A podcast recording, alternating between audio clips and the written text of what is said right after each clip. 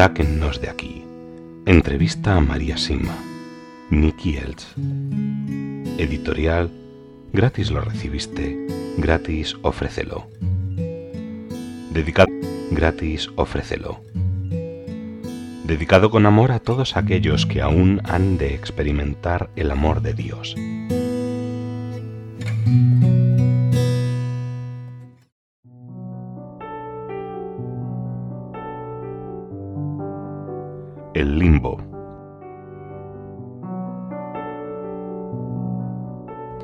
¿Qué les sucede a los niños que nacen muertos o son abortados? ¿A dónde van? Las almas del purgatorio me dicen que no van al cielo, pero como son inocentes tampoco van al purgatorio. Van a un lugar que se encuentra en el medio. Se le puede llamar limbo o a veces cielo de los niños. La palabra limbo proviene de limbus, que es el espacio entre la zona impresa de una página y el borde del papel. Las almas de los niños que están allí no saben que existe algo mejor, no saben que no están en el cielo, y nosotros tenemos la responsabilidad de hacerles llegar allí, algo que no nos costará mucho, porque nunca tuvieron la oportunidad de pecar. Lo podemos hacer con una ceremonia de bautismo del no nacido o con una misa de requiem. También deberíamos dar un nombre a los niños que han nacido muertos o a los que se ha abortado y se les debe aceptar dentro de la familia. Así entran en el libro de la vida. Conocí a una enfermera que trabajaba en un hospital de Viena que siempre bautizaba a los niños nacidos muertos y a los abortados del hospital. Lo hacía dos veces al día, por la mañana para aquellos que habían muerto durante la noche y por la noche para aquellos que habían muerto durante el día. Cuando le llegó la hora de su muerte, dijo en voz alta, Oh, aquí vienen todos los niños, tantos niños. El sacerdote que se encontraba a su lado le contestó, Seguro, has bautizado a tantos, ahora vienen ellos a ayudarte. Y estos niños le ayudaron en su camino. ¿Y los niños en el limbo también se aparecen o se acercan a sus parientes aquí? Sí lo hacen, especialmente sus hermanos son conscientes con frecuencia de que ese otro hermano está a su lado, aun cuando no estuviera al tanto de haber tenido un hermano que hubiera nacido muerto o hubiera sido abortado. He oído que algunos niños son muy sensibles, han visto con alguna frecuencia a sus hermanos nacidos muertos o abortados, y cuando esto sucede, les ven crecer a medida que pasa el tiempo. Esto no se contradice con lo que usted dice, que las almas siempre se aparecen con la misma edad que tenían al morir. No, no lo creo. Dios nos conoce más de lo que imaginamos y nos muestra las cosas del modo que podemos comprenderlas mejor. Así que cuando los niños aparecen mayores, como lo ha descrito, solo quiere decir que Dios desea dejar bien claro a aquel niño sensible y amado quién es exactamente quien le visita. Los niños rezan mejor y con más libertad que los adultos, y sus padres son más proclives a creerles a ellos que a otras personas. Por eso no hay duda de que esa experiencia traerá resultados si como buenos padres se involucran y se encargan del asunto, ocupándose de todos sus hijos. Jesús dijo, Dejad que los niños vengan a mí y no se lo impidáis. Y esto también lo dijo por todos los niños nacidos muertos o abortados. ¿Qué opina del aborto?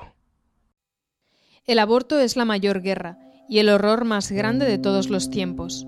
Satanás, aprovechándose de esta sociedad lisiada, ha logrado matar a muchos inocentes como si fueran un enjambre de mosquitos. La reparación por este crimen será enorme. No deseo hablar más sobre este asunto. Vale. Si una mujer admite que su aborto fue un gran pecado, ¿qué debe hacer para estar segura de que Jesús lo ha borrado? ¿Puede contestar esta pregunta o prefiere que cambiemos de tema?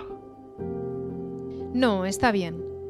La mujer debe inmediatamente confesarse con un sacerdote y pedirle perdón a Jesús con total sinceridad.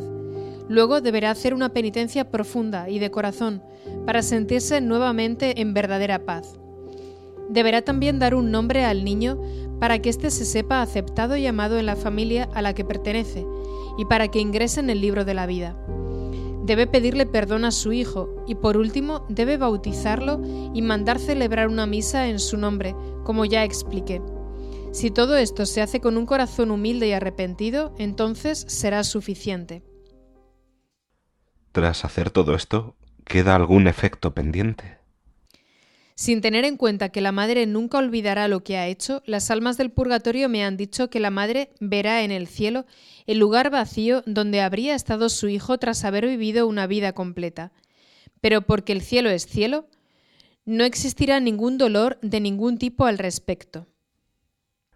¿Se castigarán todos los abortos de la misma manera?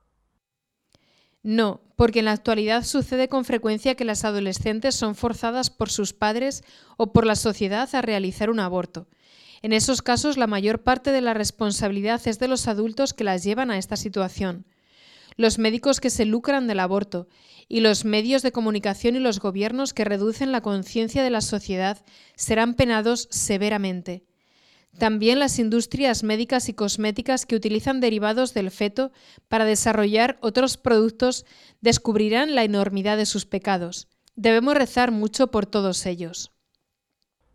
Muchas mujeres de Estados Unidos y del resto de Occidente y también, supongo, de Oriente, dicen que pueden hacer lo que quieran con su cuerpo y con lo que llevan dentro. ¿Qué les diría? ¿Cómo se atreven a hacer a un niño indefenso lo que nunca permitirían que se le hiciera a ellas mismas cuando llegue el momento de estar tan indefensas como para defenderse. Qué rápido actúan para denunciar a un vecino cuando una rama de su árbol se cae y daña parte de su propiedad. Pero cuando quitan una vida es su derecho, y nadie se atreve a intentar interceder por esa vida. Son personas muy pobres que necesitan de nuestra oración diaria para liberarse de su egoísmo, arrogancia y confusión.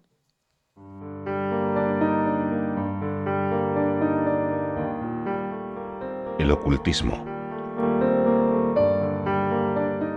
¿Qué puede decirme acerca del ocultismo? La palabra oculto significa escondido o en la oscuridad, y se da este término a todas las prácticas que, reconocidas como tales o no, están en comunión con Satanás. En la actualidad existen demasiadas como para que una persona pueda enumerarlas minuciosamente, y en cada parte del mundo existen diferentes prácticas que, por supuesto, poseen nombres totalmente distintos, Satanás es el artista experto del engaño y el disfraz. Pero lo más destructivo en la actualidad es el mal causado por el gran número de personas que maldicen a otros y envían hechizos o maleficios sobre ellos. La magia negra en todas sus formas está creciendo desenfrenadamente hoy en día como nunca antes. ¿Cuál es el efecto sobre los que son objetivos de esa clase de agresiones espirituales? Pueden por lo menos causar confusión y temor y también llevar a la depresión, opresión, agonía, confusión, al divorcio, al odio, a la posesión demoníaca o a una lenta agonía si no están bien protegidas con su vida bien vivida y si no cuenta con la protección de los ángeles y de las almas del purgatorio. Y para las personas que practican el ocultismo, ¿cuál será el efecto sobre ellas si no se detienen inmediatamente? Los efectos de estos contactos, ya sean conscientes por ignorancia, activos o pasivos, con quienes practican el ocultismo, recaerán sobre ellos y también afectarán a las generaciones siguientes. Los efectos de estos pecados siempre seguirán su curso, a menos que esa persona involucrada invoque activa y persistentemente a Jesús, a María y al Arcángel San Miguel, para que intercedan y detengan la continuación de los ataques. ¿Qué deberían hacer quienes han participado activamente en semejantes prácticas y desean dejar de hacerlo ahora que ha dicho esto? Primero deben dejar esa práctica inmediatamente y no ver a nadie que hayan conocido por medio de estas prácticas, y deben hacerlo sin decírselo a nadie. Deben quemar todos los materiales que hayan reunido. Deben dejarlos de lado, en silencio, y buscar seguridad entre los cristianos. Una vez ahí, encontrar un sacerdote experimentado o un laico que posea experiencia en estos asuntos. Es muy importante mantener el tema en silencio, porque si se lo dicen a alguien, las noticias de la posible conversión probablemente lleguen con facilidad a la jerarquía del sistema en el que han estado, y si eso es así, pueden sufrir ataques. En todos esos antros existen brujas o magos que pueden atacar con la ayuda de los demonios que tienen bajo su control, y es muy probable que lo hagan. María, esto parece extremista. Satanás es extremista, y no se detendrá por nada para lastimar y desacreditar a aquellos que se hayan librado de sus garras. Deben dejarlo todo e irse en silencio. ¿Conoce algún caso en que alguien haya intentado dejar esas prácticas malignas y haya sido dañada por no hacerlo en silencio? Sí, he escuchado a alguno. Una vez me dieron un nombre para que averiguara si esa persona estaba viva y más adelante si la habían asesinado o no. Las respuestas que recibí de las almas confirmaron que había sido asesinada debido a su conversión. Lamentablemente no había escuchado lo que le habían aconsejado de no regresar a su entorno anterior, pues intuían que sus anteriores conocidos tenían mucho que ocultar y no estarían contentos con su repentina y profunda conversión. El no hacer caso a este consejo le costó la vida. Pero por otro lado, logramos enviarle muy rápido y ahora se encuentra en el cielo con Jesús.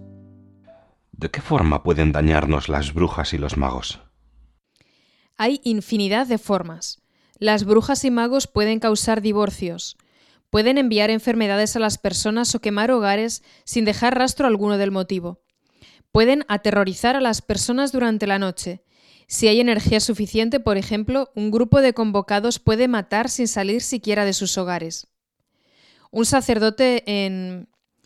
fue asesinado por ellos hace poco y encima de todo fueron tan perversos de hacerlo en Nochebuena.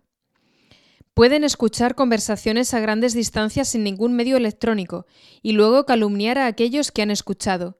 Pueden causar accidentes automovilísticos y cosas parecidas. Y todo esto pueden hacerlo a cualquier distancia. Sí, todo lo que necesitan es un nombre, una dirección, una foto o algo como alguna prenda de la persona para proceder con su maleficio. Sin embargo, le corresponde a Dios permitir los resultados negativos provenientes de la magia negra. Los buenos cristianos no deben preocuparse por estas cosas si son humildes y se encuentran en estado de gracia y en oración, pues entonces la protección que reciben es mucho más fuerte que cualquier cosa que los demonios puedan hacer. ¿Existen las misas negras? Sí, y hay en la actualidad más que antes en la historia. En esas misas se tortura a Jesús practicando cosas horrendas en hostias consagradas, en niños inocentes y en pequeños. Hay niños concebidos que nacen sin ningún certificado de nacimiento para poder así practicar con ellos toda clase de atrocidades. En las misas negras también se sacrifican vírgenes, se organizan orgías, se bebe sangre y se comen partes del cuerpo humano para obtener el poder que se les promete si lo hacen. Satanás no se detiene ante nada.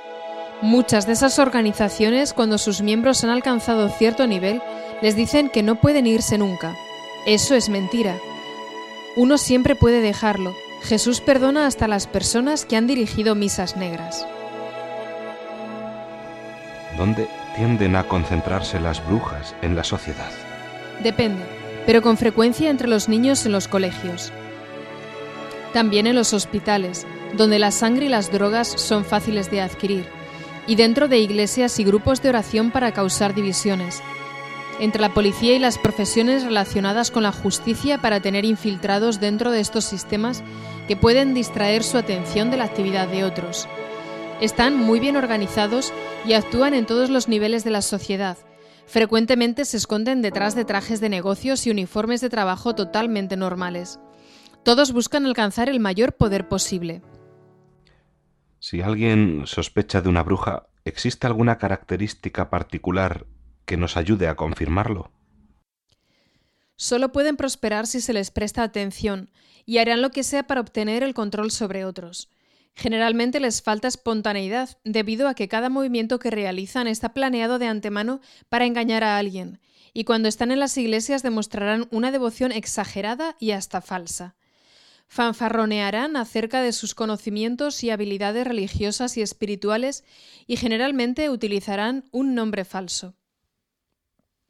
Pero, por favor, nunca dé a conocer sus sospechas y manténgalas totalmente en secreto, porque su recelo podría llegarle a estas personas, y además, si lo da a conocer, los demonios pueden advertirle a sus seguidores que usted sabe lo que está sucediendo. Continúe en silencio y rece por esas personas todos los días. Solo la oración los librará, mientras que nuestras palabras respecto a su obrar solamente nos lastimarán. En Estados Unidos, al menos, existe un debate en la actualidad entre quienes por un lado sostienen que cada vez proliferan más los ritos satánicos y otros que piensan que estas historias son sólo invenciones inculcadas en las cabezas de los más susceptibles. ¿Qué opina al respecto? El abuso satánico de los niños está aumentando, sin lugar a dudas, de un modo desenfrenado. Consideraría con cuidado si aquellos que dicen que se trata de invenciones no están obteniendo algo ellos mismos. ¿Por qué no podrían estar representando ellos de alguna manera a quienes realizan estos abusos? Lo que obtienen al acusar a los que intentan ayudar no es sino más poder mientras que al mismo tiempo hacen que las víctimas piensen que están locas? Si dicen tantas tonterías y mentiras, deben estar ganando algo. ¿Por qué hay personas que eligen dañar a los demás y eligen obtener cada vez más y más poder?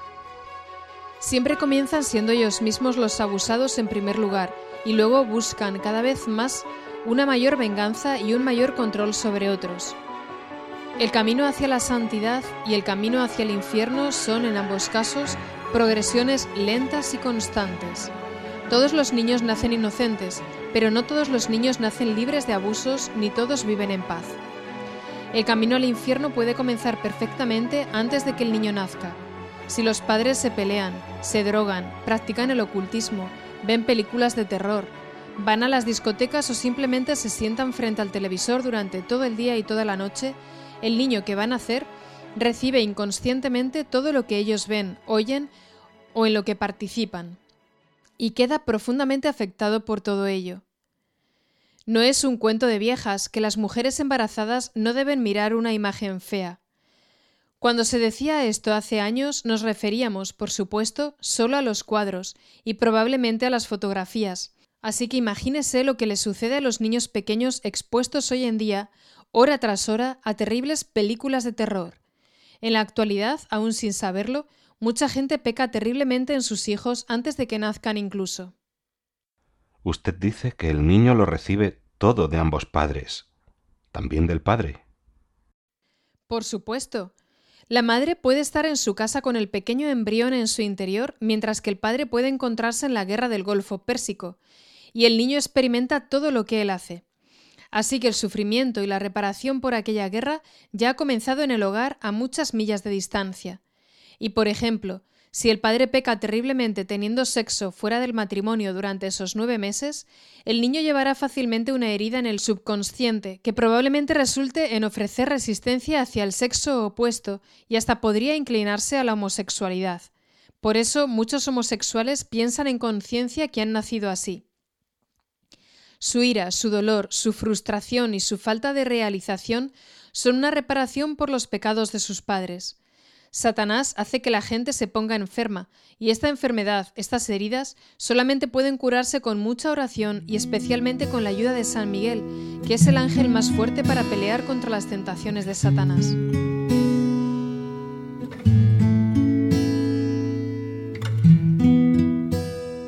Sáquennos de aquí.